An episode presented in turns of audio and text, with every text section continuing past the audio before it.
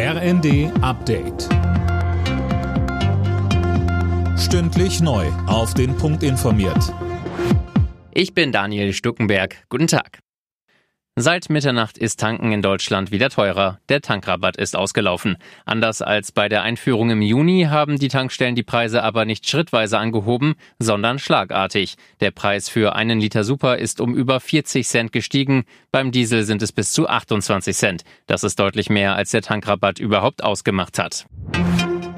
Lufthansa-Passagiere müssen sich morgen auf Streiks und damit auf Flugausfälle einstellen. Die Gewerkschaft Vereinigung Cockpit hat die Piloten aufgerufen, den ganzen Tag zu streiken. Sönke Röhling, wie reagiert die Lufthansa darauf?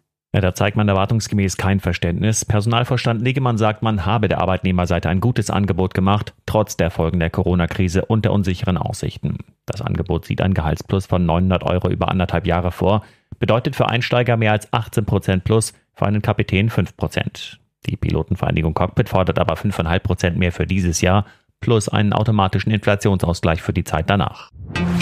Es wird erwartet, dass die Europäische Arzneimittelbehörde heute einen neuen Corona-Impfstoff zulässt. Er soll vor einer Ansteckung mit der Omikron-Variante BA1 schützen. Aktuell dominant sind allerdings BA4 und BA5. Gesundheitsminister Lauterbach sagte in der ARD, Es wird nochmal eine Verbesserung oder Veränderung des Impfstoffes geben.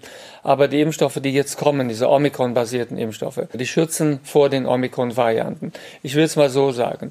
Der Unterschied zwischen dem alten Impfstoff und den beiden neuen Impfstoffen Impfstoffen, die wir bekommen, ist sehr groß.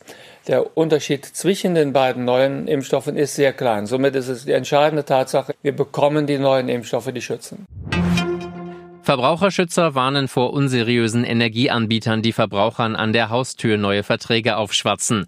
Die Verbraucherzentrale Brandenburg rät, Strafanzeige zu stellen und den Vertrag innerhalb von 14 Tagen zu widerrufen. Alle Nachrichten auf rnd.de